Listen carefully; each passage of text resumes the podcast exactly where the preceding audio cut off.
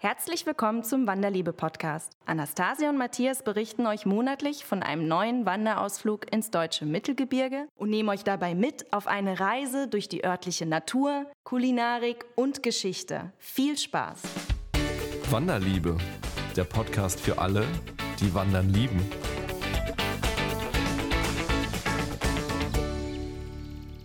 Kennst du die Flüsse, die hier ausgehen? Als Boten in alle vier Winde? Zu laden alle, die draußen stehen, kommt her zu mir geschwinde. Die Saale, die Eger, die Naab und der Main. Ihr Ruf soll mir willkommen sein. Und mit diesem Auszug aus dem Fichtelgebirgslied sage ich Hallo und herzlich willkommen zur 16. Ausgabe des Wanderliebe-Podcasts. Hallo. Genau, wir waren nämlich unterwegs auf dem Höhenweg Fichtelgebirge und ich fand, da war was zurück, was lange weg war. Nämlich das Gefühl, dass einem keinen Rundwanderweg geben kann und es auch einem keinen Alpenweg geben kann, mhm. sondern dass eigentlich einem nur ein Mittelgebirgs-Fernwanderweg geben kann. Ja.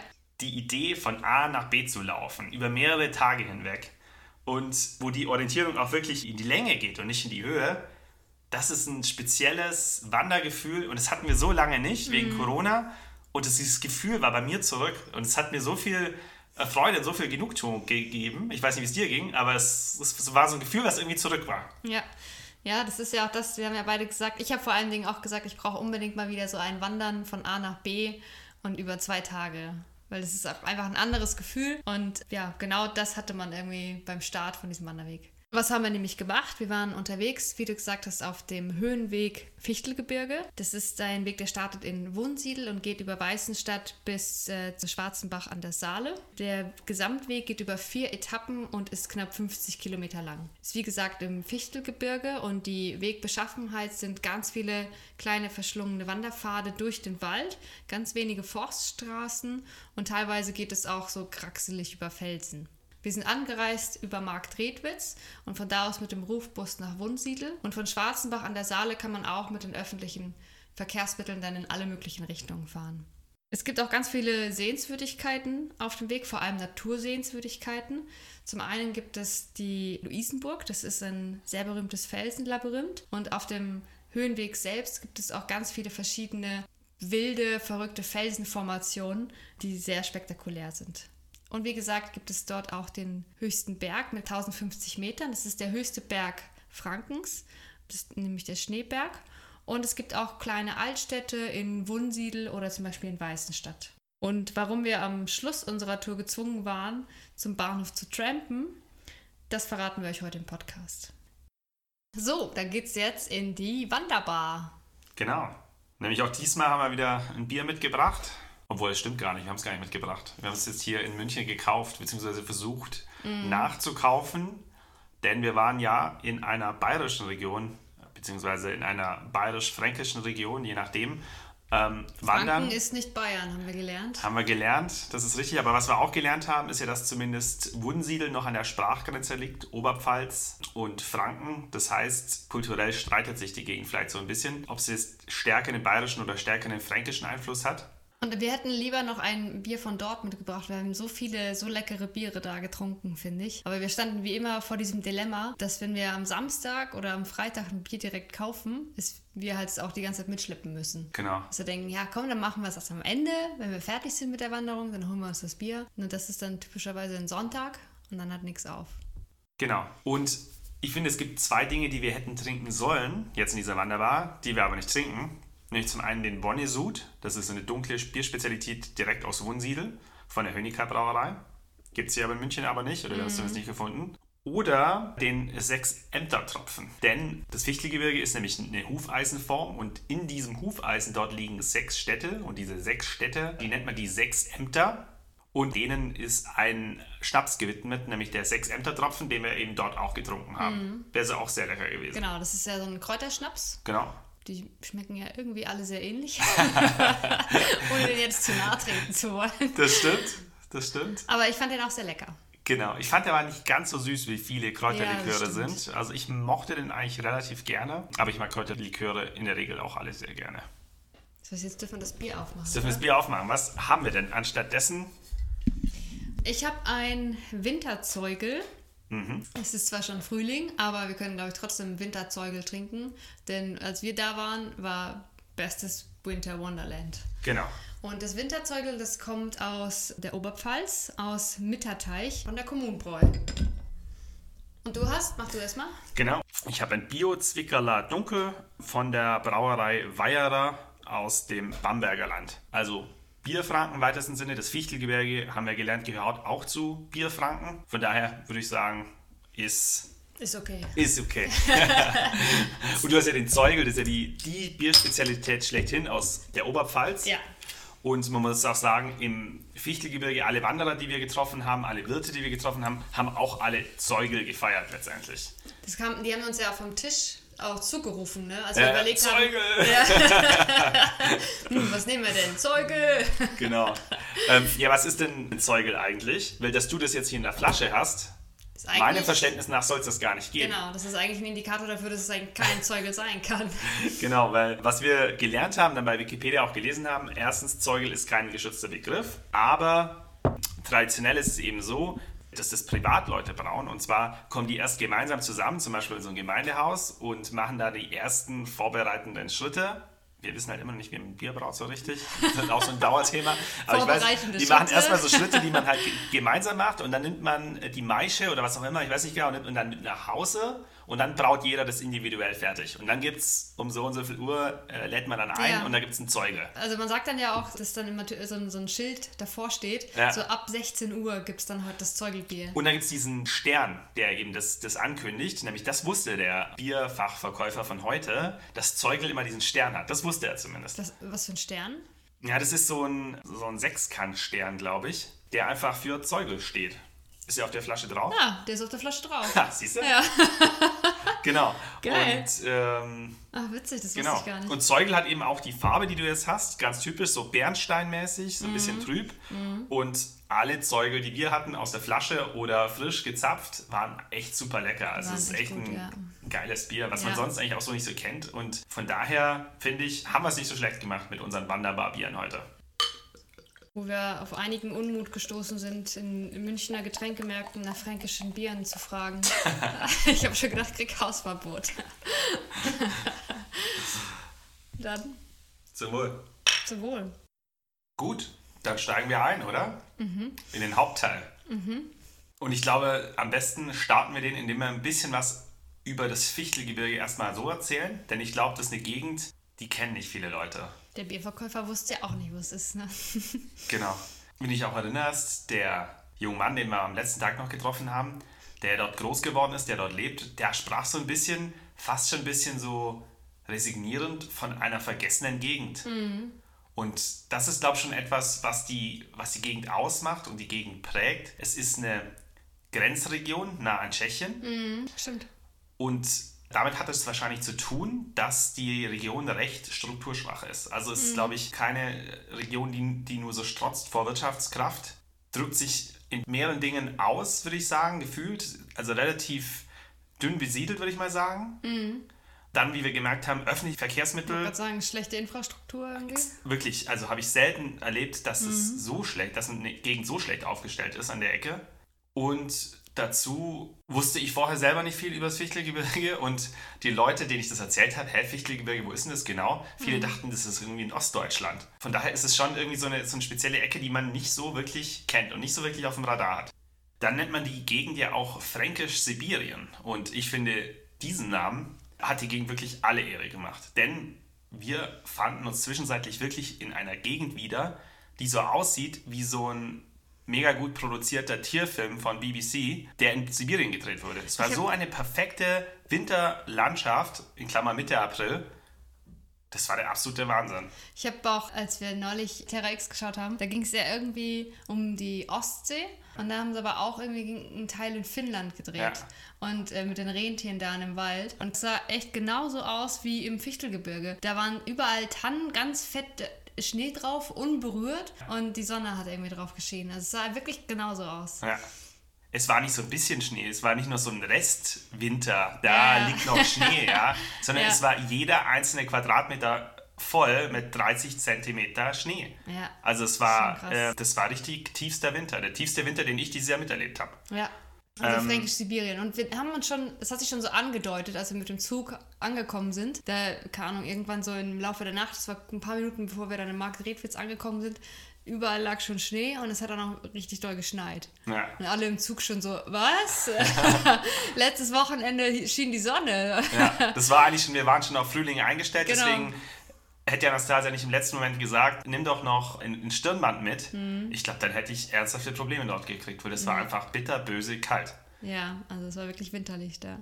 Genau, ansonsten glaube ich, kann man sagen, die Gegend, was macht die aus, jetzt rein landschaftlich? Zum einen sind es diese ganz markanten Felsen, Granitfelsen in dem Fall. Die sind eben besonders geformt, nämlich sehr rundlich. So rundlich, dass man gesagt hat, die sehen aus wie Wollsäcke. Die sind nämlich entstanden durch die sogenannte Wollsackverwitterung, die dazu führt, dass die Felsen so aussehen wie so paketierte Wollsäcke. Und Ja. deswegen hatten, haben die Menschen äh, den Namen, diesem chemisch-physikalischen Prozess, diesen Namen gegeben, Wollsackverwitterung. Ja. Ich fand es sah auch so ein bisschen so aus wie, wie so Burger-Patties, aber die noch so ein bisschen platt gedrückt sind äh, an den Seiten Ja. und dann gestapelt. Und die Genau. werden dann immer kleiner nach oben. Genau, also eine ganz ungewöhnliche Form von Felsen. voll.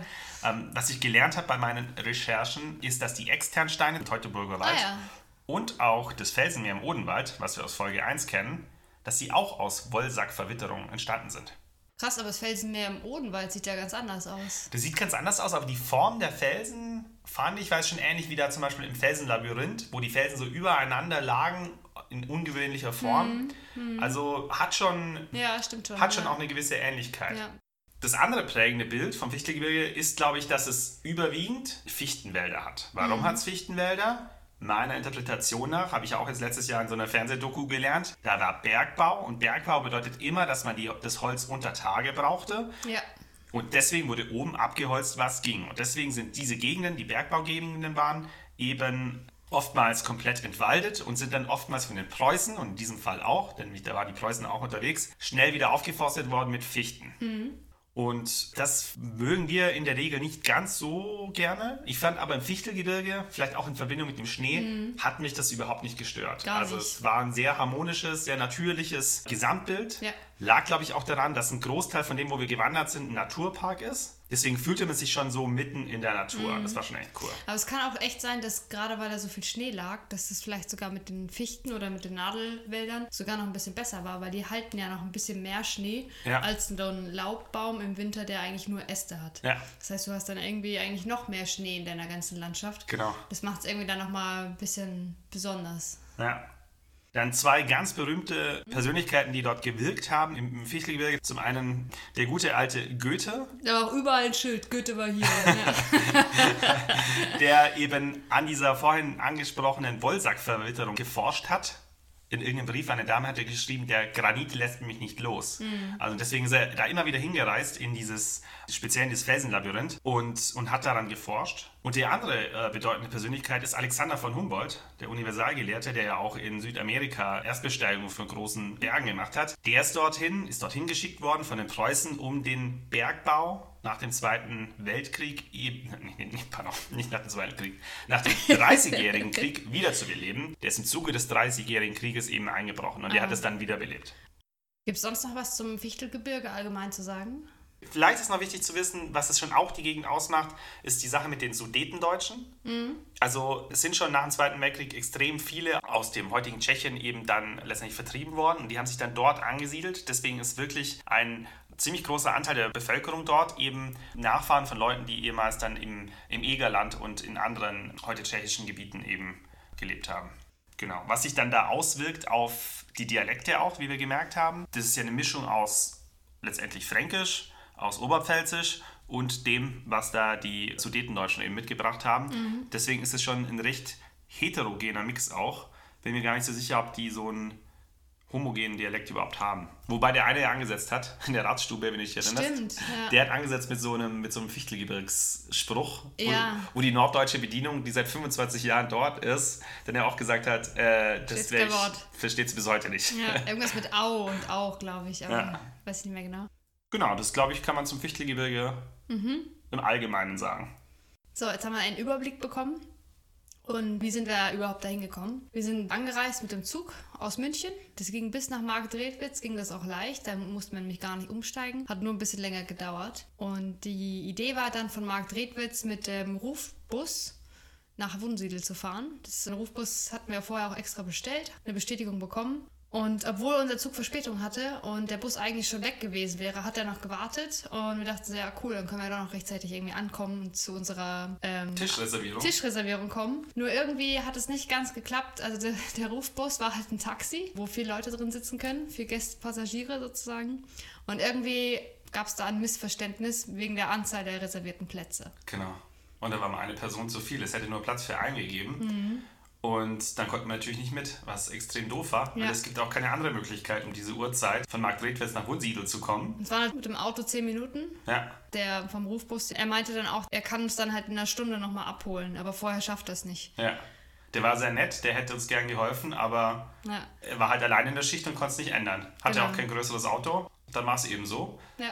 Dann haben wir uns überlegt, was wir dann machen. Und dann war die Entscheidung relativ schnell. Wir versuchen noch ein Taxiunternehmen zu kriegen. Mhm. Ein normales Taxi. Hat dann auch funktioniert.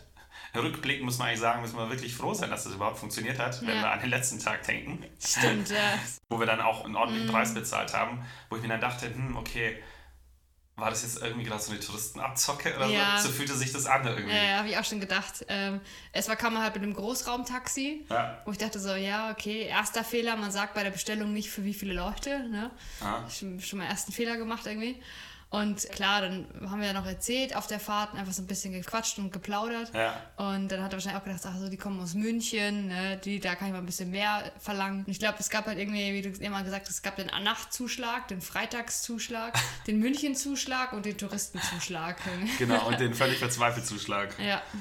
Naja, aber gut. Aber gut, genau. Wir sind dann angekommen, wo wir ankommen wollten, nämlich in der Ratsstuben in Wunsiedel. Wir wurden auch richtig freundlich begrüßt, oder? Ja, in manchen Gegenden Deutschlands, das habe ich schon öfter festgestellt, vor allem in ländlicheren Gebieten, nicht so üblich, dass man reserviert. Deswegen Mhm. wussten die irgendwie alle, die kommen. Weil ich hätte ja auch nochmal angerufen und gesagt, wir verspäten uns um eine halbe Stunde. Ja. Ist ja in, in Frankfurt zum Beispiel so, wenn du da eine Viertelstunde zu spät ist, dann ist deine Reservierung einfach weg. Ja. Ist, als hätte es die nie gegeben. Und deswegen rufe ich immer sehr gewissenhaft an und, und sichere uns unseren Tisch. Mhm. Aber ich bin da rangekommen und von äh, acht Tischen waren vier belegt, also es war noch genug Platz. Und irgendwie wussten alle in diesem Restaurant, da kommen jetzt die, die wir reserviert hatten. Deswegen hatte ich das Gefühl, als wir reingingen, ging erstmal so ein Raunen durch, Ja. das, durch, die, durch die Gaststätte, was ich irgendwie cool fand. Irgendwie habe ich das Gefühl gehabt, die freuten sich da drin auf uns. Oder die waren so ein bisschen gespannt, was da ja, kommt. ich glaube, vor allem waren sie irgendwie gespannt, ne, wer, wer da jetzt kommt. Und wir haben ja eigentlich nichts anderes gemacht, bis, bis zu diesem Zeitpunkt, als dass wir Ja. reserviert hatten. Ja. Das Geile Ähm. war ja auch, das hatte dann die eine ja erzählt. Die Wirtin hat dann nämlich den Gästen, Den Stammgästen. den Stammgästen, die, die Stammgäste, die wollten Bratkartoffeln bestellen, und hat die Wirtin gesagt, so, nee, ist irgendwie abgezählt. und die, die reserviert haben, die wollen das vielleicht. ja. Könnt ihr bitte was anderes bestellen? Genau. Also, weil wir vielleicht die Bratkartoffeln essen wollten, durften die Stammgäste keine Bratkartoffeln bestellen. ja, und deswegen für mich die absolute Lehre aus der Situation. Ich frage, so mache so eine Suggestivfrage an die Bedienung, was sie uns denn vielleicht empfiehlt, was Ja. vielleicht die Spezialität des Hauses ist, dann hätte sie uns vielleicht kunstvoll zu den Bratkartoffeln Ja, geführt. bestimmt. Ja. Und dann stattdessen haben wir halt was bestellt? Eisbein, aber mit Meerrettichsoße. Das ist die Meerrettichsoße, das ist eben das typisch Fränkische. Genau. Und das gibt es eben auch in Kombination mit Krähenfleisch. Und, ähm, Ja, das, genau. Das heißt, glaube ich, auch einfach quasi Fleisch in Meerrettichsoße, oder? Krähen ist, glaube ich, einfach ein Synonym für Meerrettich. Mhm. Und was, ich, was mich verwirrt hatte, dass auf dieser Karte sowohl Meerrettich als Ja. auch Krähen stand. Das Ja. war irgendwie komisch. Stimmt. Aber das war ein sehr. Und da gab es nämlich Kartoffelknödel auch dazu. Ja, Das fand ich ein sehr, wirklich sehr, sehr leckeres Fleisch. Mhm. Und das andere Gericht, was wir hatten, war Rauchfleisch mit. auch mit Klößen, oder? Genau. Und Kraut, glaube ich. Sauerkraut. Ja, stimmt. Genau. Dazu muss man jetzt mal sagen, wir waren ja eigentlich noch in der Fastenzeit und sind heute eigentlich offiziell auch noch in der Fastenzeit, Mhm. machen aber eine Ausnahme, unter anderem motiviert dadurch, dass du nochmal entdeckt hast, dass die Katholiken ja sonntags eigentlich Cheat Day haben. Da habe ich mich ja so betrogen gefühlt, als ich erfahren habe, dass man, wenn ich jetzt hier bis von Karneval bis Ostern faste, dass ich eigentlich jeden Sonntag cheaten dürfte, habe ich mich so betrogen gefühlt, dachte ich, das mache ich jetzt jeden Tag bis Ostern. genau, weil am Schluss muss man ja auf 40 Tage kommen, das sind eigentlich ein bisschen Ja. mehr als 40 Tage, wenn man eben ähm, Fasching bis Ostern komplett macht. Aber ich denke, wir hatten ja auch quasi so einen journalistischen Grund, Also wir können ja nicht nach Franken fahren Ja. und kein Bier trinken. und nicht die lokalen Spezialitäten probieren. Genau, und dann haben wir an dem Abend schon uns so ein bisschen mit dem Nachbartisch angefreundet, was schon ziemlich cool war, fand Ja. ich. Also, haben die uns angesprochen? Ich glaube schon. Ich glaube, die, hat- ja, die, bestimmt. Die haben ja irgendwie glaub ich, unsere Rucksäcke gesehen. ich glaube, die Maria, die hat gefragt, wo ja, wir denn herkommen. wa- warum wir denn so spät jetzt noch wandern würden und so. Ja. Wir waren ja noch gar nicht gewandert, wir hatten nur die Wandersachen dabei. Und so kam man da ins Gespräch. Und das war eine super coole Begegnung, wie Mhm. ich fand. Wir haben nämlich kennengelernt die Maria, den Bruno und den Gunther. Vorgestellt haben sie sich mit Bruno, das ist der Wegewanderpate vom Fichtelgebirgs-Ortsverein. Was spannend war, weil er ist verantwortlich für die Wanderschilder auf unserem Wanderweg. Das ist schon mal super. Bruno, ganz kurz, du wolltest wissen, ob die Wanderschilder denn gut sind auf dem Höhenweg. Und rückblickend können wir jetzt sagen, den Teil, den wir gelaufen sind, da sind die Wanderwege top. Aber der Förster müsste mal wieder vorbeischauen, Ja. denn es lag schon ziemlich viel Bäume und Gestrüpp im Weg und wir mussten manchmal, gerade bei dem Schnee nicht einfach, Umwege durch den Wald nehmen, was wirklich teilweise eine größere, ein Ja. größerer Eck war. Also da müsste mal ein bisschen aufgeräumt werden. Die Schilder sind aber top. Dann haben sie sich vorgestellt mit dem der Gunther. Das war der Vorsitzende des lokalen Naturschutzvereins.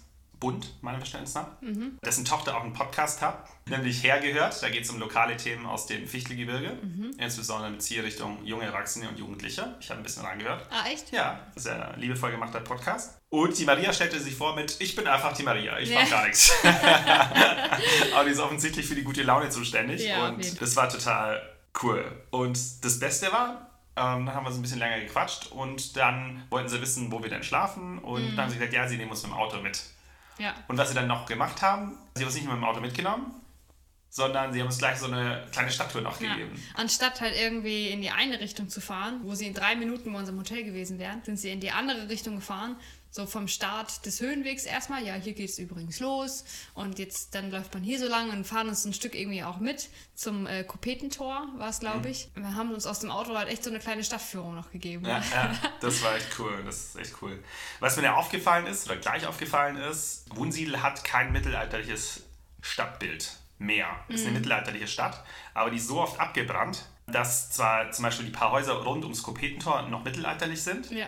Der Kern ist aber ein klassizistisches Stadtbild, was man eben im Anfang des 19. Jahrhunderts errichtet hat. Genau.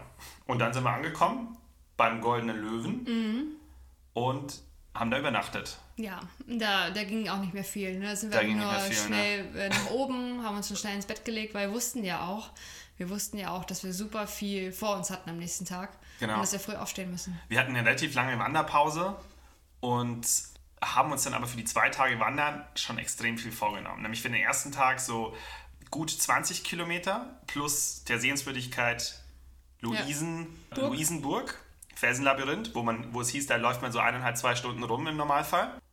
Und am Folgetag dann sogar 28 Kilometer. Ja. Und das war dann schon sehr ambitioniert, was wir uns da vorgenommen hatten. Und das haben wir auch nicht ganz geschafft. Und wir erzählen noch. Ja, also wieso. wir haben ja uns vier Etappen für zwei Tage vorgenommen. Ja, genau, genau. Und deswegen sind wir früh ins Bett, um dann früh aufzustehen. Ja.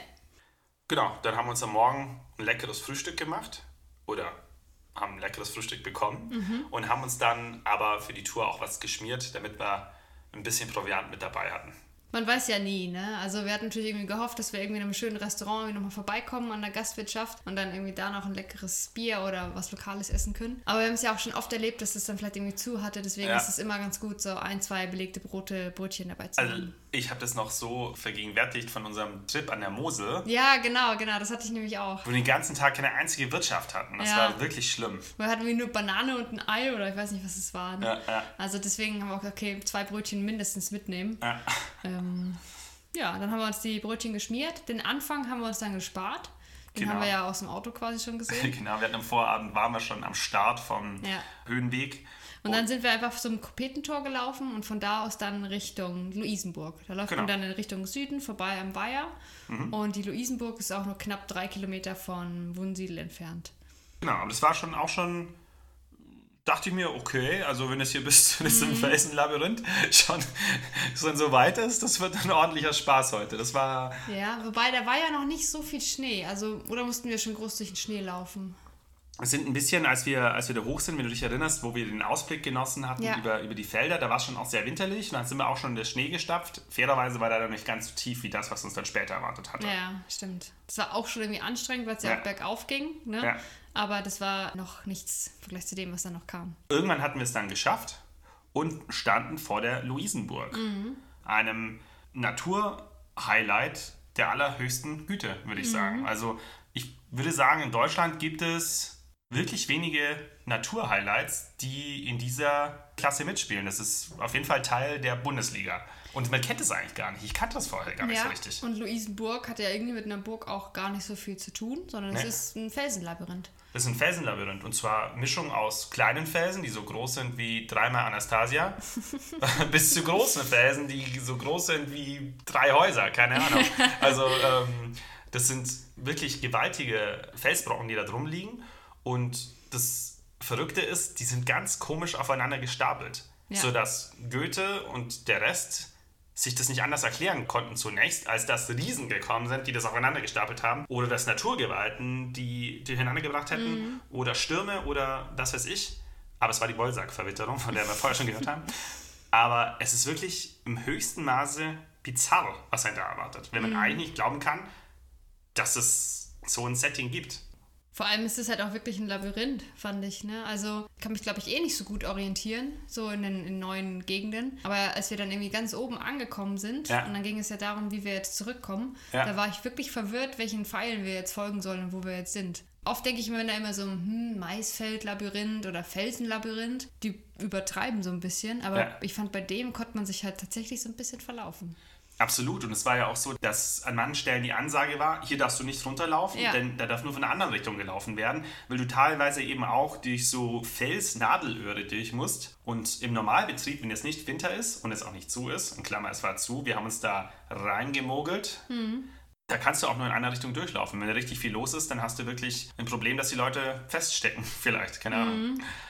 Und wir haben ja auch einen Tipp bekommen von der Maria Ja. für das Felsenlabyrinth. Erstmal muss man gut eine Stunde einplanen. Tatsächlich dauert das irgendwie eine gute Stunde oder anderthalb. Und wir haben von ihr den Tipp bekommen, dass man den blauen Pfeilen hochfolgen sollte.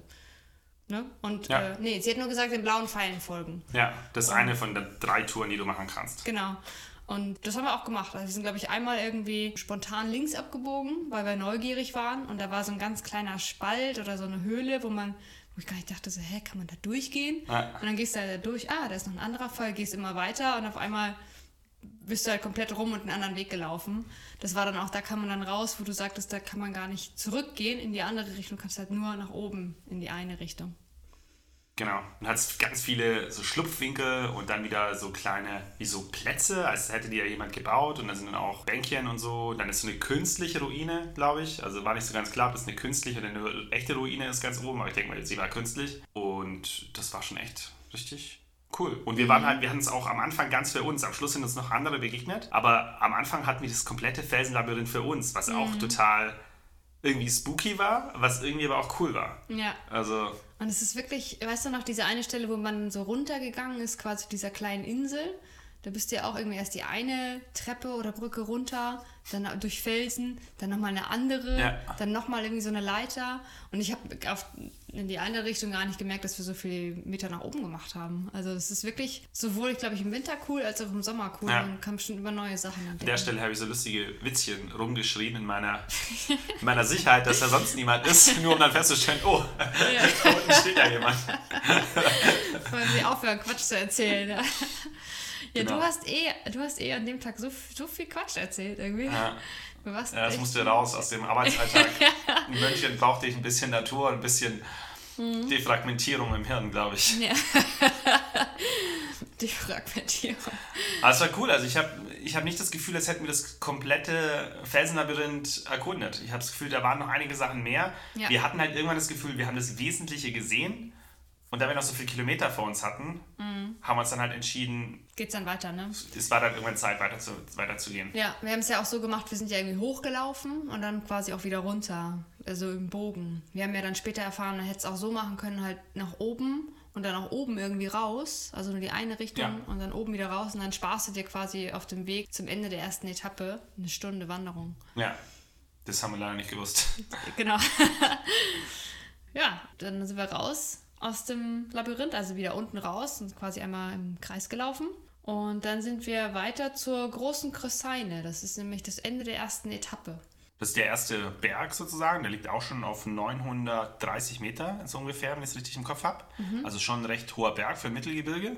Ich fand es auch ziemlich anstrengend, weil da hat man auch gemerkt, da kam dann richtig viel Schnee. Da kann dann richtig viel Schnee, genau. Ja, es ging bergauf, es kam richtig viel Schnee. Ich habe auch wahrscheinlich länger nicht mehr gewandert. Ich fand es Ja. ziemlich anstrengend. Ja. Und habe ganz schön geschnauft, als Genau. wir dann da oben waren. Und wir wussten im Moment noch nicht, ob das Cousinehaus überhaupt aufhaben würde. Und so gab es nur die Hoffnung auf was Leckeres zu essen und was Warmes, weil wir waren schon ziemlich durch- durchgefroren. Ich erinnere mich. ja, stimmt. Weil es ist ja auch so, dass du die Stechstraße hoch musst. Du läufst ja quasi den Wanderweg, dann musst du vom Weg abzweigen, um hochzukommen zum Cousinehaus. Und dann läufst du denselben wieder, Weg wieder runter, um dann wieder den Höhenweg weiterzulaufen. Diese Stechstraße oder Stechwanderweg, je nachdem, wie man möchte, ähm, war ja auch mit 600 Metern ausge, ausgeschrieben. Und es waren sehr, sehr lange 600 Meter. Es Ja. war ziemlich, Das habe ich eh gemerkt bei dieser Wanderung, dass so Distanzen, die vermeintlich kurz sind, ja, auf einmal total lang. Genau. Also da geht es 600 Meter nochmal richtig steilen Berg hoch, aber wir sind oben richtig belohnt worden. Also Ja. das Cousinehaus für mich eins der Highlights dieser Tour, muss ich fast sagen.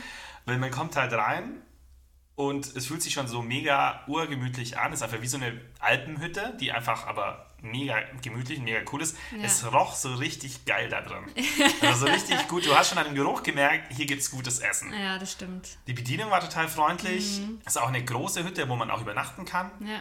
Ich hatte das Gefühl, die Gäste da, die waren alle gut gelaunt irgendwie. Ja, und es irgendwie war total was los. Alles Ja. so Wanderer, die irgendwie frisch von draußen aus dem Winter gekommen sind und sich da haben gut gehen lassen. Die einen hatten schon den gefühlt den dritten Zeuge. Ja, Und der Kachelofen war an. stimmt. Ja. Ah, das war richtig, richtig ja, schön. Das war richtig schön. Wir hatten auch kurzzeitig überlegt, ob wir es nicht so machen, dass wir früher anreisen am Tag 1, sodass wir da noch hochlaufen. Hm. Wenn ihr die Möglichkeit habt, macht es, weil dann habt ihr wirklich ein Fichtelgebirgs-Hüttenwanderungsgefühl. Ja. Wenn ihr diese ganzen Hütten, die da auf dem Weg sind, das sind wirklich ein paar, die auch wirklich den Höhenweg schön verbinden, wo man dann wirklich toll übernachten kann und eine Ja. richtige Hüttentour machen kann. Ja, und das alles, was wir hochgelaufen sind.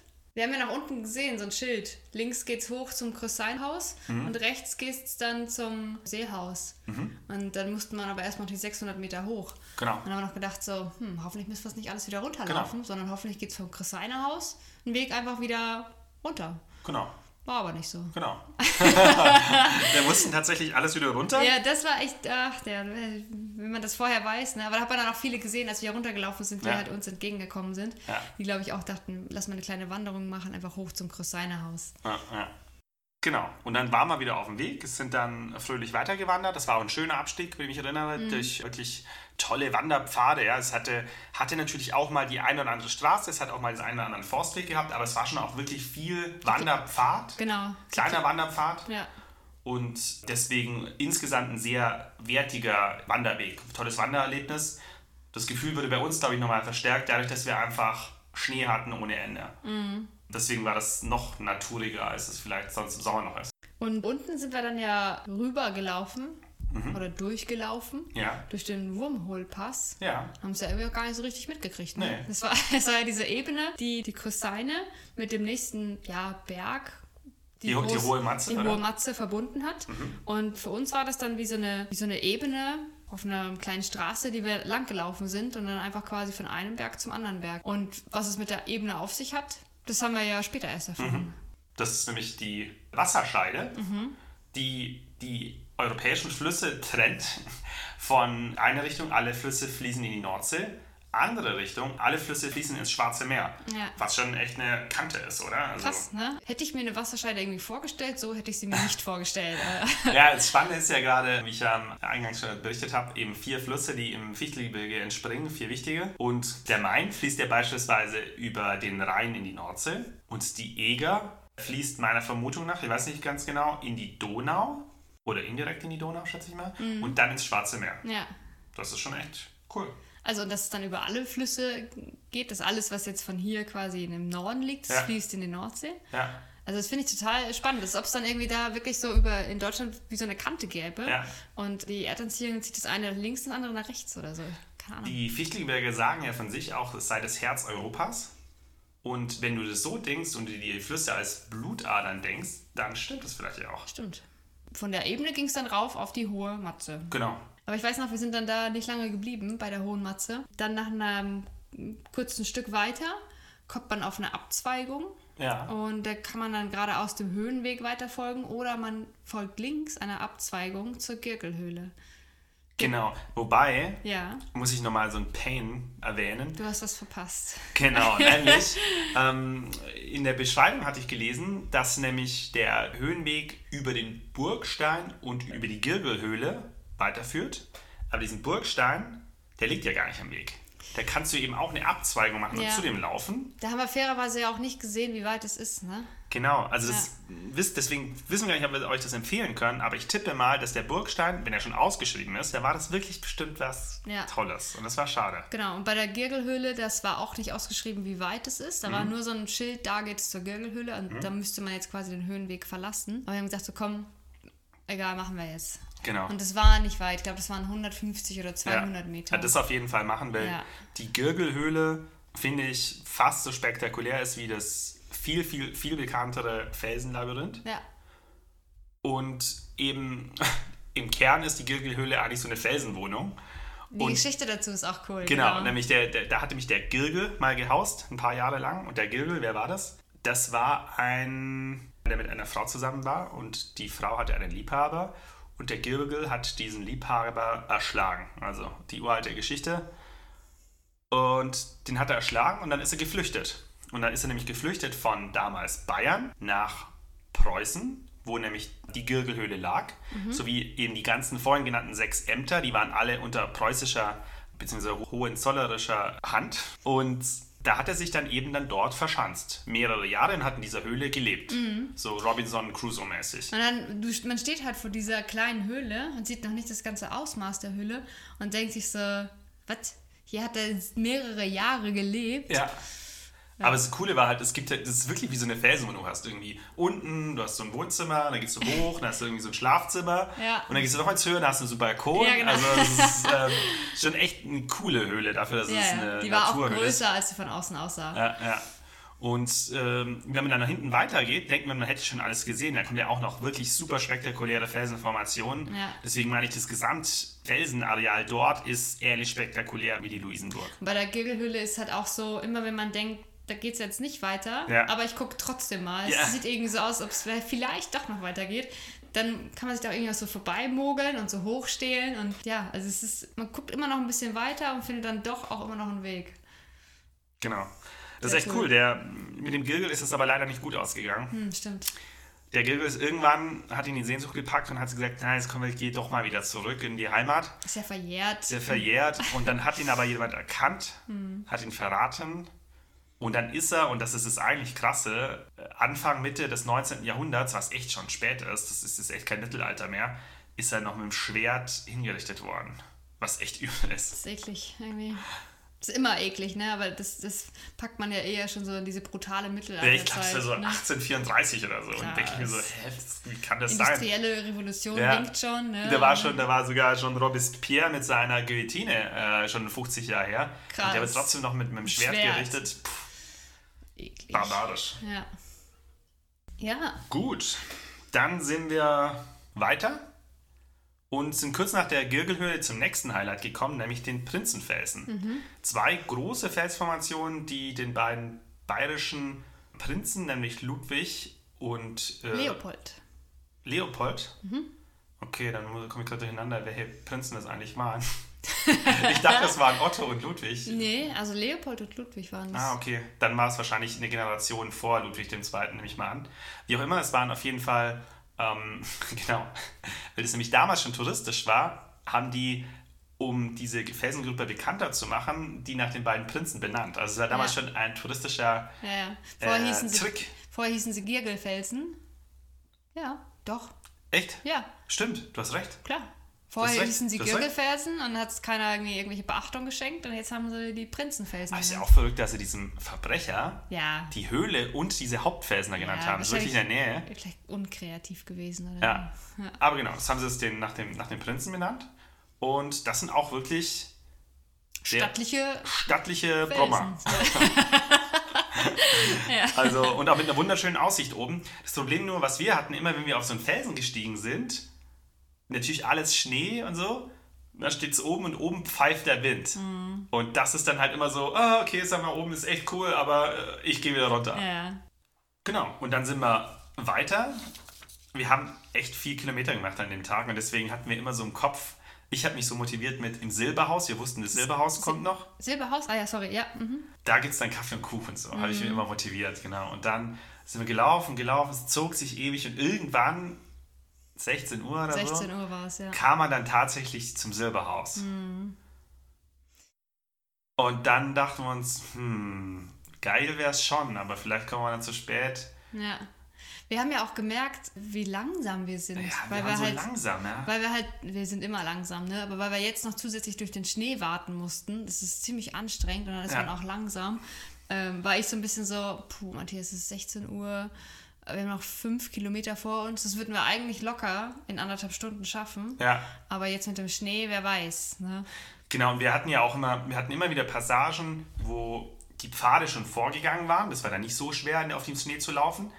Aber dann hatten wir in dem Abschnitt auch mal der eine oder andere Passage, wo fast keine Spuren waren oder Ja. auch gar keine. Vor allem am nächsten Tag haben wir dann gar keine, aber nur noch wenige Spuren, die wir hatten. Und dann ist es schon extrem schwierig, durch so einen tiefen Schnee irgendwie zu warten. Ja, weil teilweise, das, wir haben es versucht mit dem Stock noch irgendwie nachzumessen, Ja. teilweise waren es ja echt 30 Zentimeter Neuschnee. Ja, ja, oder ist halt teilweise noch mehr, behaupte ich. Also an der einen Ja. oder anderen Stelle oben am Schneeberg, wo wir dann runter sind, haben wir das Ding reingesteckt. Da war ja, das war ja fast bis zum ersten. Gelenk an, an meinem Wanderstock. Das sind dann Ja. 45 Zentimeter, würde Also ich glaube, genau, beim Schneeberg, da war es am höchsten. Ja. Jetzt an dem Tag quasi zwischen Silberhaus und dem Seehaus, da waren es, glaube ich, so 30 Zentimeter. Also wirklich richtige Maximal. Schneemassen einfach, kann man kann es nicht anders ja, sagen. was halt also mega cool war und es auch äh, super schön aussieht, Ja. aber es ist halt einfach langsam und es ist einfach super anstrengend. Genau, dann haben wir es sogar noch ein bisschen verlaufen, was eben beigetragen hat zu, zu der anstrengenden Phase, weil dann war natürlich über wirklich keine, keine Wege mehr vorgelaufen. Wir sind so ganz artig so Schritten hinterher getrottet. Die sind auch immer auf dem Höhenweg gewesen und dann denkt man irgendwie nicht nach, sondern folgt einfach nur diesen Schritten. Ja. So ging es mir. Und dann irgendwie nach ein paar Minuten denkst du dir so, hm, wo war eigentlich das letzte Mal ein Schild? Ne? Äh, äh, äh. Und dann gehst du noch ein bisschen weiter und dann ist einfach gar kein Schild mehr. Und du merkst, okay, ich bin diesen Schritten, diesen Fußspuren hinterhergelaufen und ich habe einfach gar nicht mehr, ich habe mich davon irgendwie ablenken lassen. Und da haben wir uns dann verlaufen und mussten dann mit, mit GPS dann den Weg zurückfinden. Genau, und da war dann, beim Zurückfinden, sind wir nicht querfeldein, sondern auch über einen offensichtlichen Weg, nur den ist halt seit Tagen keiner mehr gegangen und deswegen mussten wir uns also richtig durchstapfen. Ja. Ja, und deswegen, da war es dann auch gut, warum wir äh, ein bisschen mehr Zeit eingeplant haben und äh, nicht im Silberhaus waren. Das Genau. hat alles schon ein bisschen länger gedauert. Denn nämlich vor dem Seehaus, Ja, nämlich der, der Endstation für uns für, äh, für diesen Tag, sind wir noch bei der Platte gewesen. genau. Und das ist ja das Blockmeer und das ist ja das, was du auch schon beschrieben hast. Ja. Das war jetzt nicht so ein Granitfelsen, sondern es waren eher so wie viele Granitsteine, die sich wie so ein Meer sozusagen verteilen. Genau. Und auf die dürften wir auch gar nicht drauf, Ja. weil höchster Naturschutz. Und da ist, glaube ich, auch sehr eigenwilliges Naturleben dann dort. Mhm. Da ist ja dieser, dieser Einheimische dann auch noch vorbeigerannt mit seinen zwei Wanderstücken. Ja, stimmt. Das war irgendwie, irgendwie cool, weil ich mir dann dachte, irgendwie, ist, wenn du im Fichtelgebirge lebst, denkst du einfach, ach komm, ich, ich springe jetzt noch schnell auf die Platte hoch. Mhm. So, wo andere joggen gehen, schnappt er sich seine zwei Skistöcke und rennt dann da Ja, hoch. aber ich fand es schon gefährlich, weil er war alleine unterwegs Ja. und es war ja auch teilweise rutschig. Ja, du, du bist ja ein bisschen ausgerutscht Ich da bin auch. ja auch ausgerutscht und dann vor allem, ich bin dann aufgerutscht und du wolltest mich halt auf den Boden abstützen. Ja. Der Boden ist voller Schnee Ja. und ich habe mich halt irgendwo abgestützt. Schnee hält aber nicht besonders gut. Ja. Und dann bin ich halt leider genau in so eine Stelle, habe ich reingegriffen, wo irgendwie ein Loch war. Und bin halt mit meiner Hand zwischen zwei Felsen irgendwie. Das- Genau, der Schnee war ja extrem viel und extrem locker. Das heißt, du Genau. hast eigentlich dann durch die Schneedecke immer nicht gesehen, worauf trittst du eigentlich so genau. Ja. Und gerade wenn es steil bergab geht, das war schon nicht ganz ohne. Also es war schon, Bänder waren schon at risk so ein bisschen. Ja, und wenn der da runterspringt, Ja. also dann fühlt er sich sehr sicher. Wir haben ja noch ein kleines Andenken da oben hinterlassen auf der Platte. Haben wir das? Ja, da. Ach, mir fällt gerade auf, wo wir noch ein Andenken hinterlassen haben. Stimmt, ja. Aber was haben wir auf. Ah, stimmt. Ne? Da, ja, ähm, was, wie heißt es nochmal in diesem In dem Gipfelbuch. Bu genau, Gipfelbuch. Da haben wir nämlich einen unserer Wanderliebe-Sticker gelassen. Genau, genau. Und wir haben nämlich in der Ratsstube an der Eingangstür in Munsiedel haben wir auch einen Sticker hinterlassen. Ja. Und ich würde jetzt einfach mal sagen, nicht abgesprochen, aber jemand, der uns ein Foto davon schickt, haben wir in der Schwäbischen Alb auch schon gemacht, noch haben wir kein Foto erhalten, wer uns ein Foto davon schickt und wer nicht gleichzeitig Bruno, Gunther oder Maria heißt, dem gestalten wir eben auch ein Wanderliebe-T-Shirt Ja. und schicken es dann. Also uns bitte uns über die Kanäle Instagram oder Facebook das Beweisfoto zukommen lassen und dann designen wir euch ein T-Shirt. Ja, und dann das letzte Stück vom Seehaus hat sich ja noch so ein bisschen gezogen, war dann irgendwie auch eigentlich nicht so weit, aber es hat sich dann schon gezogen. Ich habe, ich weiß noch, ich habe so gegen Ende habe ich so voll den Turbo angeschmissen, Ja.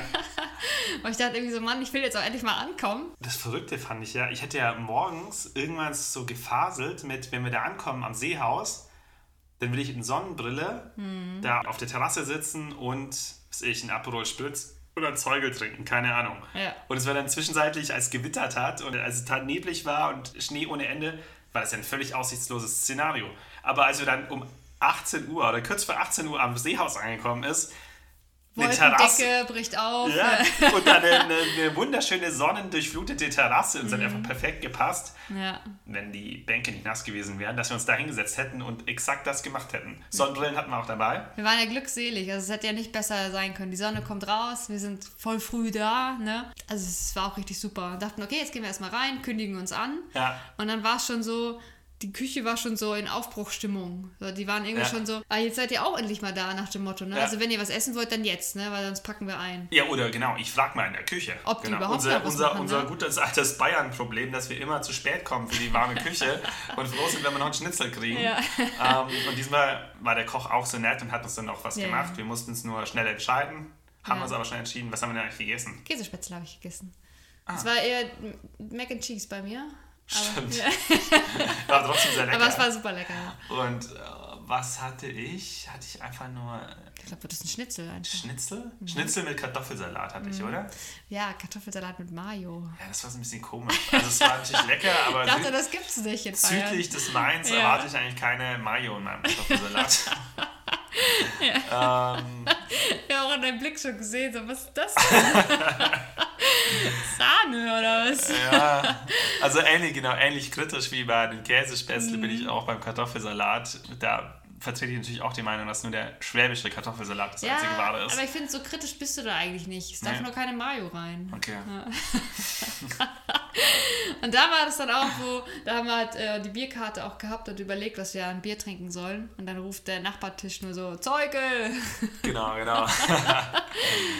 Sehr gut. Ja, aber dann, da war es dann halt leider nichts mit in der Sonne sitzen und Bier trinken, weil klar, dann haben wir drinnen gegessen und Ja. so, aber ähm, Und wir waren ja, wir sind den ganzen Tag gewandert, wir sind wirklich viele Kilometer gewandert, wie gesagt, gut 20 Kilometer plus das ko komplette Luisen-Labyrinth. Ja. Plus, und das war das eigentlich krasse, wir sind wirklich durch Tiefschnee gestapft. Also das war wirklich eine anstrengende Tour. Nichts wie Duschen, hätte man eigentlich gesagt, weil wir haben sicherlich gestunken wie die irgendwas, was sehr stark stinkt.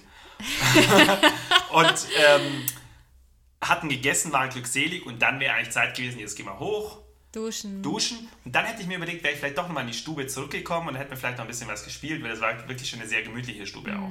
So wie eigentlich das ganze Seehaus, ähnlich wie das Cuisine-Haus ist, einfach ein richtig geiler Ort. Da war auch ein Kamin in der Mitte, oder? Genau, Ja. da war auch ein Kachelofen, der war Ja. glaube nicht Der war nicht an, Ich habe nicht ich. gesehen, dass er an ist zumindest.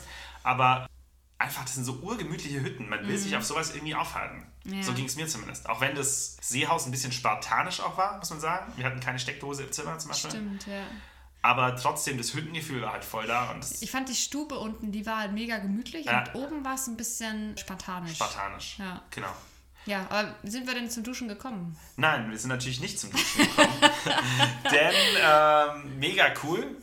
Wir sind wieder angesprochen worden. Wir am ersten Abend auch schon. Und diesmal hat uns der Tobias angesprochen. Tobias und sein Kumpel Richard, die nämlich zu zweit sich dem ähnlichen oder dem ähnlichen Abschnitt, die sind Ja. zum Cousinehaus gelaufen und sind zum Seehaus gelaufen an dem Tag.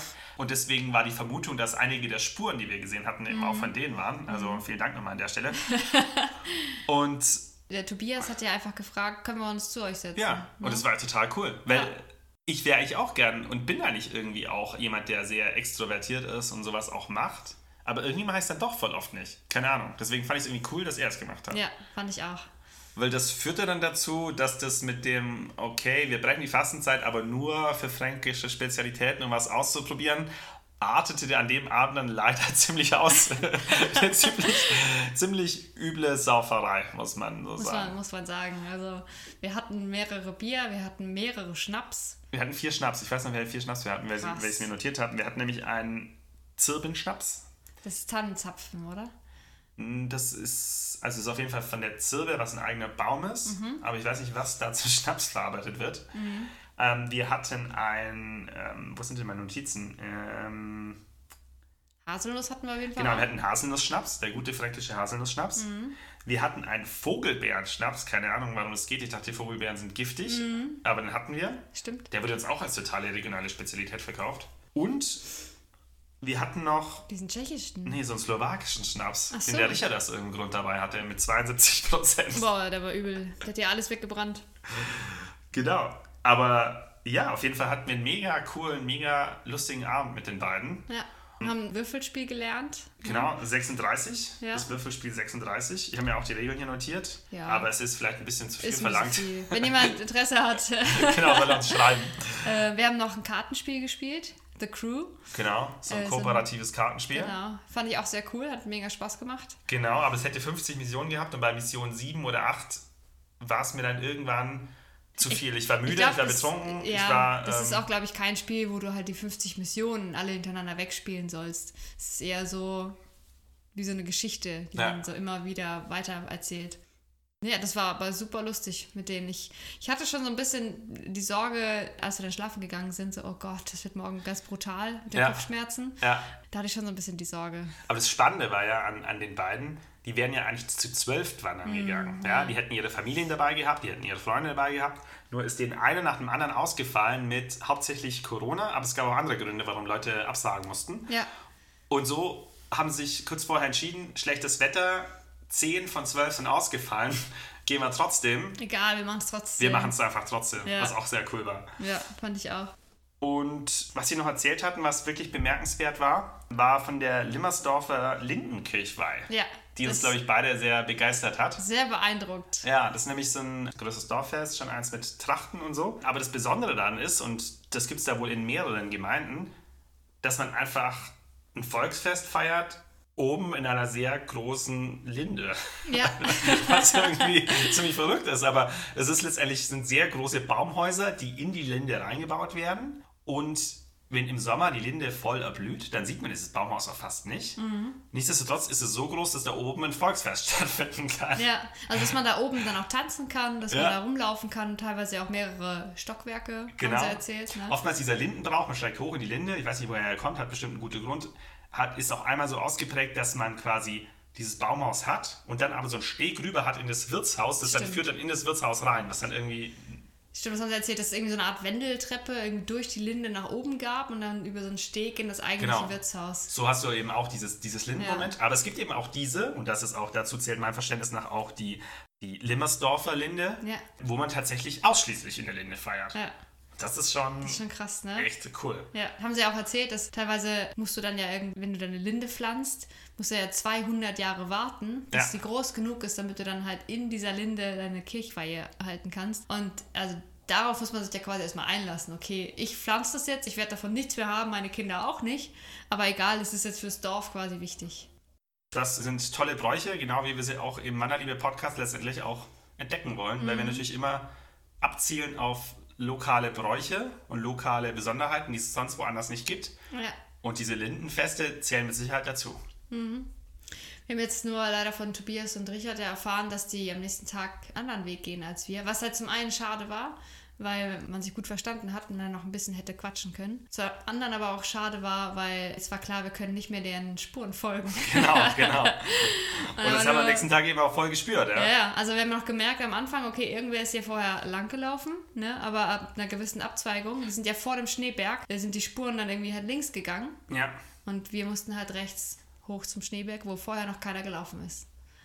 Dann sind wir eigentlich schon beim letzten Tag, oder? Ja, genau, genau. Habe ich schon ein bisschen vorgegriffen. Nämlich am letzten Tag sind wir dann früh aufgestanden, haben Tobias und Richard nochmal beim, beim Frühstück getroffen, haben uns dann Beim köstlichen Frühstück habe ich aufgeschrieben. beim köstlichen bestimmt. Ja, Das ist ja so liebevoll äh, zusammengestellt worden, dieses Frühstück. Das war also das Rührei war auch mega gut. Das Rührei war auch mega fluffig. Also Mhm. es war. Ich dachte auf einer Hütte, also weil es oben so sp- spartanisch war, das Zimmer habe ich halt irgendwie auch nur so ein belegtes Brot irgendwie erwartet. Also, Also Frühstück absolute Bombe. Hat dafür entschädigt, dass ich mein Handy über Nacht auf der Darmtoilette aufladen musste. Aber es war sowieso niemand da. Also Ja. wir waren zu viert auf dieser Hütte. Das ist, glaube ich, eine Hütte, die verträgt auch gut und gerne 60 Wanderer. Wir waren eben zu viert in der Nacht und das war auch gut. Dann haben wir uns bei Richard und Tobias am nächsten Morgen verabschiedet und haben leider verpasst, genau das zu machen, was wir uns eigentlich beigebracht hatten und was wir auch total oft beobachtet hatten in, der, in, den, in den zweieinhalb Tagen, die wir im Fichtelgebirge waren. Ja. Nämlich, dass die Leute zum Abschied, auch wenn sie die Leute, die an diesem Tisch sitzen, gar nicht so richtig kennen, einfach zum Tisch kommen und nochmal klopfen. ja, Zweimal klopfen. Servus sagen sie dann auch, ne? Ja. Ja. Und das ist irgendwie total geil, weil also ich kenne das, dass man irgendwie zu einem Tisch geht und Hallo sagt oder sich verabschiedet und zweimal auf den Tisch klopft. Aber ich kenne das nicht, dass man zu wildfremden, Ja. dass man zu wildfremden Leuten hingeht und dann einfach mal zweimal auf den Tisch klopft. Ja, das war echt geil. Ich weiß noch, das war in der, in der Ratsstuben ja auch, ne? Ja. Da kam ja dann auch ein älterer, älterer Herr vorbei, klopfte so auf den Tisch, guckt uns so an und sagt so, Servus. Und wir so, äh, kennen wir den? Ja, also cooler Brauch, auch etwas, was es offensichtlich dort, also es gibt es bestimmt nicht nur dort, aber dort ist es einfach Usus und das ist Und wir schön. haben, wir haben die beiden ja noch gefragt, Tobias und Richard, Ja. also wie läuft das? Macht man das dann immer bei jedem Tisch? Ja. Und die meinten auch so, ja, also nicht bei jedem Tisch, ne? Aber vor allem halt in einem Tisch direkt vor der Tür oder wo du vorbeiläufst. Ja, machst wenn du einen kennst oder so. Also Ja, aber die meinten auch quasi, wenn du keinen kennst, aber Ja. quasi der, der letzte Tisch vorm Ausgang, da machst du das auf jeden Fall. lustig. Ist cool, ne? Also das fand ich auch gut. Sehr gut. Genau, dann sind wir los, sind losgestiefelt. Weiterhin krasses Winterwetter. Vielleicht sogar noch krasser als am ersten Tag. Fand ich schon irgendwie. Also ich fand, es war noch mehr Winter Wonderland. Und es war auch noch einsamer. Am ersten Ja. Tag haben wir schon auch relativ viel Wanderer noch gesehen. Es war auch so ruhig. Ne? Am zweiten Tag sind wir irgendwann mal stehen geblieben und haben gesagt, so, und jetzt hören wir einfach mal nur. Nachdem ich die ganze Zeit gequatscht hatte, du genervt hast. Aber dann haben wir gesagt, es jetzt, musste alles raus, Ja, ey. genau, da musste einiges raus. Und dann haben wir es einfach mal gehört. Und dann hat man schon gehört, dass man nichts hörte. Gar nichts. Es war ja auch super windstill, ne? Äh, richtig krass. Genau, kein Wind, das ist auch super selten. Also Ja. man hat einfach gar nichts gehört. Und wenn man gar nichts hört, ist es ja oft so, dass man die Stille plötzlich hört. Mhm. Und dann hörtest du so richtig diese Stille. Das war irgendwie schön, weil das war dann so wirklich fränkisch-Sibirien, Mhm. wie man sich's vorstellt. Verlassen, nichts los, Aber friedlich halt irgendwie, ne? friedlich ja. und Schnee, Schnee, Schnee. Ja. Ich fand auch, es war halt so, es war halt so ruhig und verlassen, aber jetzt gar nicht bedrohlich. Es war einfach nur so total friedlich. Aber anstrengend.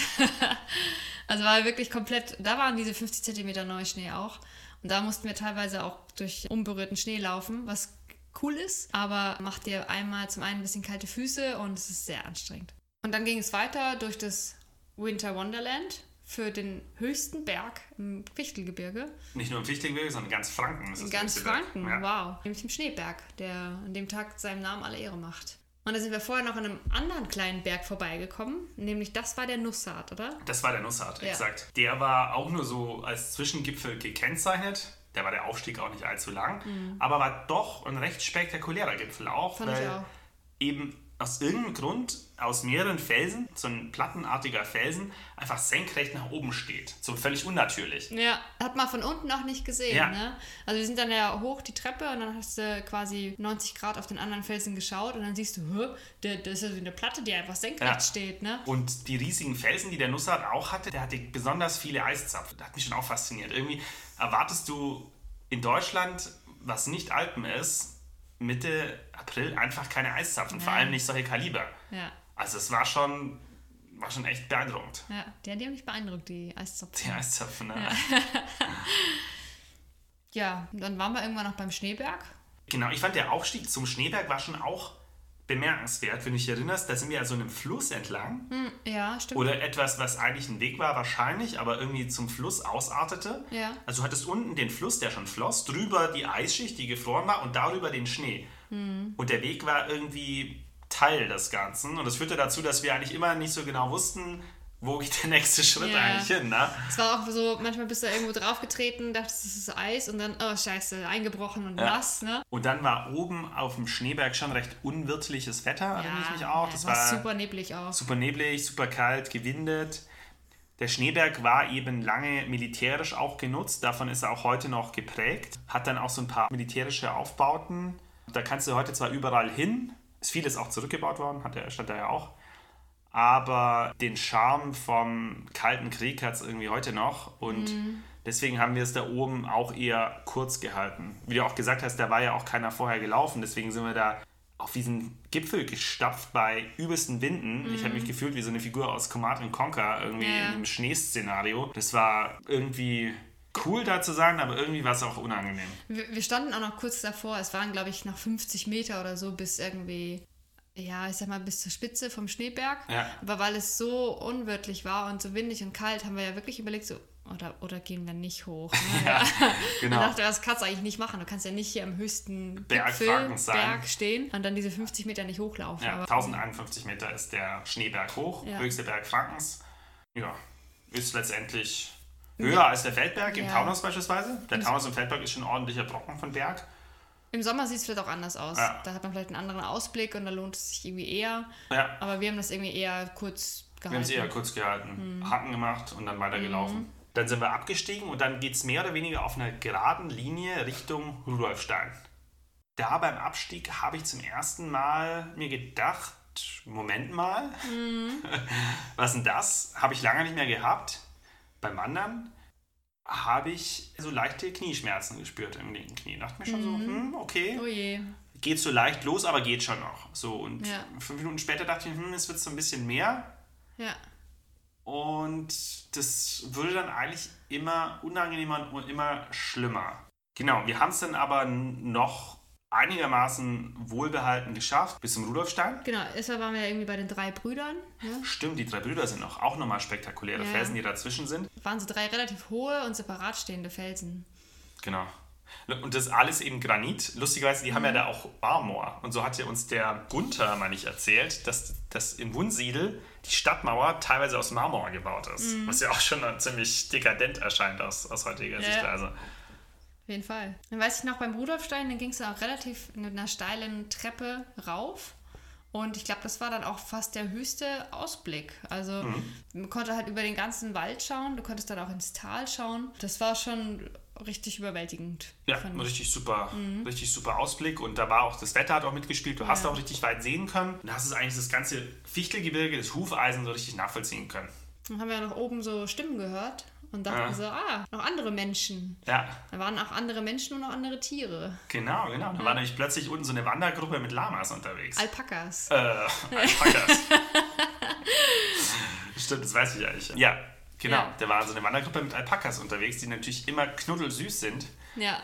Und so auch diese Alpakas. Und Ja. dann sind wir von Rudolstein wieder abgestiegen, um zu diesen Alpakas zu kommen und Bilder mit denen zu machen. Genau, da mussten wir aber erstmal sehr vorsichtig sein, weil der Rudolstein gerade im Winter ist schon ein sehr steiler Felsen. Ja. Und die Treppe da hoch ist auch sehr steil. Also ich musste mich schon zusammenreißen und mich konzentrieren, da Ja. verletzungsfrei wieder runterzukommen. Es war steil, es waren noch viele kleine Felsen. Und dann haben wir unten eben gesehen, das ist eben so eine, ich glaube, so eine geführte Alpaka-Tour, die das jeden Tag machen. Ja. haben wir ja kurz mit dieser Wanderführerin gesprochen und dann haben wir so ein, ein, so ein Foto, glaube ich, gemacht. Ich glaube, auch mit dem Alpaka war es irgendwie nicht so. Aber ich fand es schon süß. Das war, glaube ich, das Aber ich Kleinste. das Unsüßeste von Nein, denen. das war Nee. das Kleinste, das war ganz süß. Ist das Foto gut geworden? Hast du das gesehen? Ja, das ist schon. Das ist halt der Alpaka. Das war Alpaka, okay. Nee, das war cool, das war schön. Macht diese Alpaka-Tour, wenn ihr nicht den Höhenweg machen wollt. Aber ähm, genau, letztendlich war es auch nur ein kurzes Intermezzo. Und dann sind wir weiter, sind dort weiter abgestiegen. Haben wir auch mal die Warnung gekriegt von der Genau, Wanderführerin. wo es dann halt steil ist, aber auch, wo dann irgendwie so große Steine waren. Ne, man musste irgendwie teilweise aufpassen, tritt man auf einen Stein oder Ja. auf einen festen Grund. Und äh, da vor allen Dingen, lieber Bruno, da müsste wirklich auch mal der Förster hinkommen, weil da lag richtig viel Gestrüpp rum. Ja. Und wir mussten auch echt oft über so pff, kleine Bäume steigen. Ja, ja. Ich meinte vorher eher die Leiter, die runterführt vom eigentlichen Rudolfstein, die fand ich auch schon ziemlich Die war auch schon, stimmt, ja. Ja, genau, da ging es dann runter. Ich glaube, es waren knapp vier Kilometer bis nach Weißenstadt. Genau, genau. Auf jedem Schritt Richtung Weißenstadt. wurde es immer schlimmer. Mhm. Also wurde es eigentlich immer schlimmer, so dass es eigentlich unangenehm war. also es war, ich hatte einfach richtige Knieschmerzen und unser eigentliches Tagesziel war ja Schwarzenbach an der Saale, sprich das Ende des Höhenweges, was einfach nur utopisch weit weg war. Es war nur 18 Kilometer weg. Wir sind schon irgendwie 8, 9, 10 Kilometer gelaufen und hatten einfach übelste Knieschmerzen. Und es war ja auch schon Mittagszeit. Es war 12.30 Uhr oder so. Ja. Also es wäre zeitlich schwierig gewesen, den zu Ende zu laufen. Wir haben halt überlegt, sorry, wir haben überlegt, 18 Kilometer könnten wir, normalerweise würden wir das schaffen. Mhm. Wir wussten halt nur nicht, wie viel Schnee kommt da jetzt noch. Genau, Ja. das ist richtig, aber selbst ohne Knieschmerzen und ohne Schnee wäre es anspruchsvoll gewesen, Ja. wäre machbar gewesen. Und Ja. so wäre unsere Rechnung, die wir zu Hause aufgestellt hatten in der Theorie, dann auch in der Praxis umsetzbar Genau. gewesen. Aber mit Knieschmerzen und mit Schnee oder mit nur einem der beiden Faktoren, glaube ich, wäre es nicht gegangen. Ja, ich will halt nur so ein bisschen, wir haben uns schon was dabei gedacht. Also wir haben uns vorher schon überlegt, so, dass wir das schaffen. Ne? Ja. Also ich habe nicht damit gerechnet, dass da so viel Schnee liegt. Ja.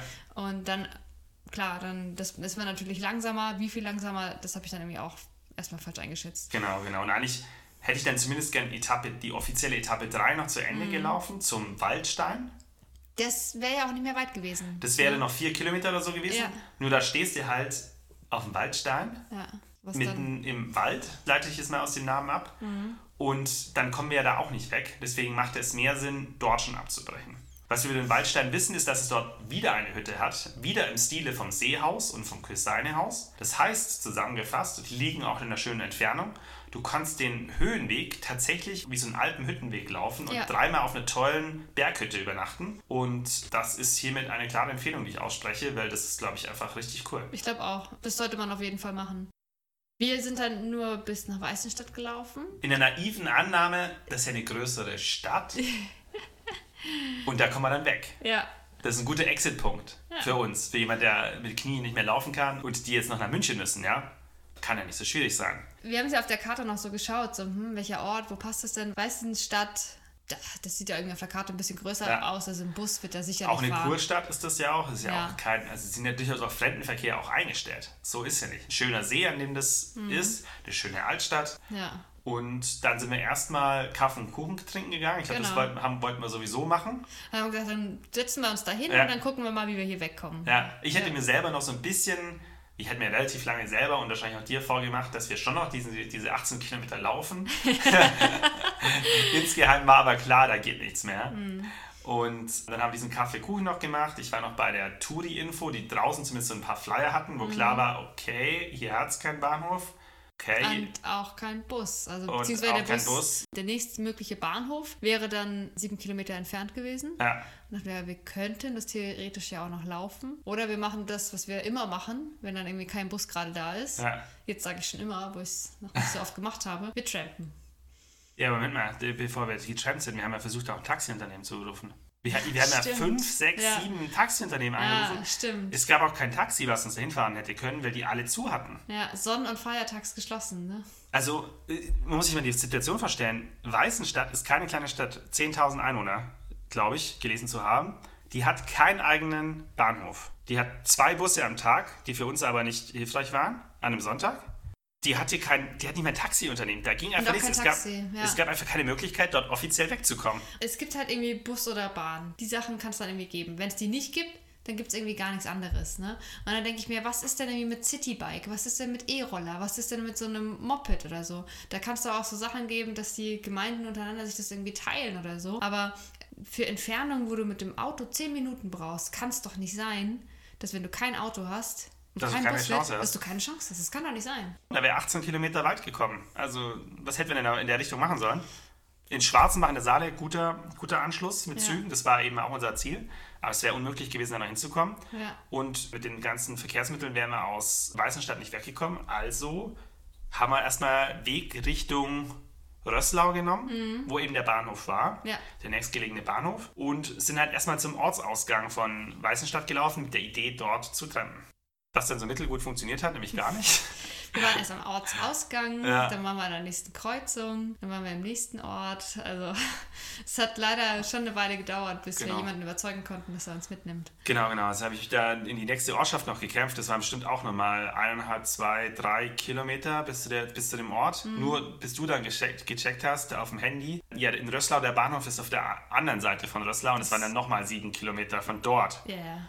Und dann, dann war mir klar, das ist, ist es unmöglich, wir müssen trampen. Und dann haben wir halt äh, an einer recht guten Stelle dann letztendlich auch, äh, die wir dann auch gefunden haben, getrampt. Und dann hat uns da auch einer mitgenommen und der hat uns dann auch bis zum Bahnhof gefahren, was wirklich eine feine Sache war. Das ist der, der feine Kerl, den ich am Anfang schon angesprochen hatte, der uns berichtet hat eben von der Gegend, dass es halt aus seiner Sicht so ein bisschen so eine vergessene Gegend ist. Ja. So ein vergessenes Land irgendwie. Und das liegt auch mit daran, was er auch thematisiert hat, und Rich- Richard und Tobias hatten das auch gesagt, dass eben bis in die späten 80er dieser ganze Landstrich, so eine Welle eben an der Grenze zu Tschechien lag, äh, stark gefördert wurde. Da hat es noch funktioniert. Aber mit dem Ende des Kalten Krieges und der Wende sind die ganzen Fördergelder dann in die neuen Bundesländer geflossen und dort fiel die Förderung weg. Und seither hat dieser Landstrich wahnsinnig gelitten. Und dort haben ja auch die Wohnsiedler gesagt, ja, Kleinstadtsterben, hier, das Hotel ist weg, hier, der Metzger ist weg. Also das geht leider sehr viel verloren.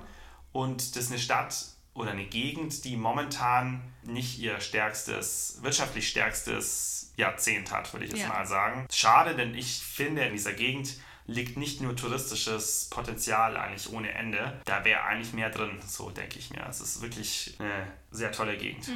Leitet so ein bisschen über in mein Fazit. Ja, würd genau, sagen. würde ich ja. auch sagen. Wir sind ja auch am Ende unserer, Ja, unseres Ausflugs. ja, also genau, wir sind am Ende, weil ne, wir sind vom, von Röslau, haben wir dann den Zug genommen, zurück nach München. Genau. Um das mal ganz unspektakulär zu beenden, ja, die Wanderung. Mein Fazit, ähm, ich fange einfach mal an. Ja, Für mich ist es tatsächlich ein bisschen unverständlich, warum man eigentlich so wenig über das Fichtelgebirge weiß und vor allem auch so wenig über das Felsenlabyrinth.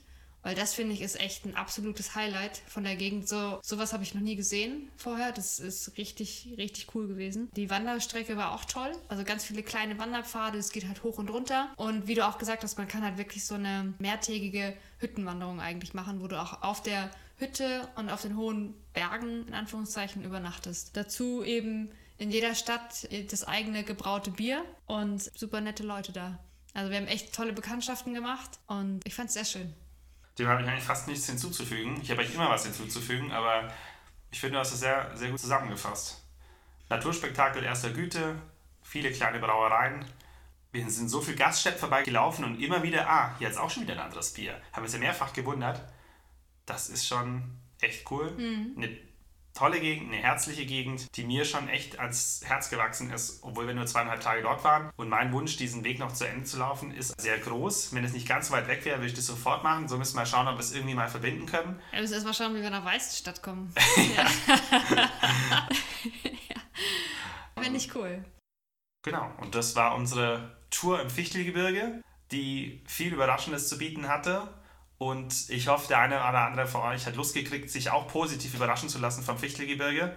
Das war's für diese Ausgabe. Schönen Tag euch und bis zum nächsten Mal. Servus. Und das war der Wanderliebe-Podcast mit Anastasia und Matthias. Vielen Dank fürs Zuhören und bis zum nächsten Mal. Wanderliebe. So, das war Folge 16, sprich die achte Folge von Staffel 2. Damit auch gleichzeitig das Ende von Staffel 2.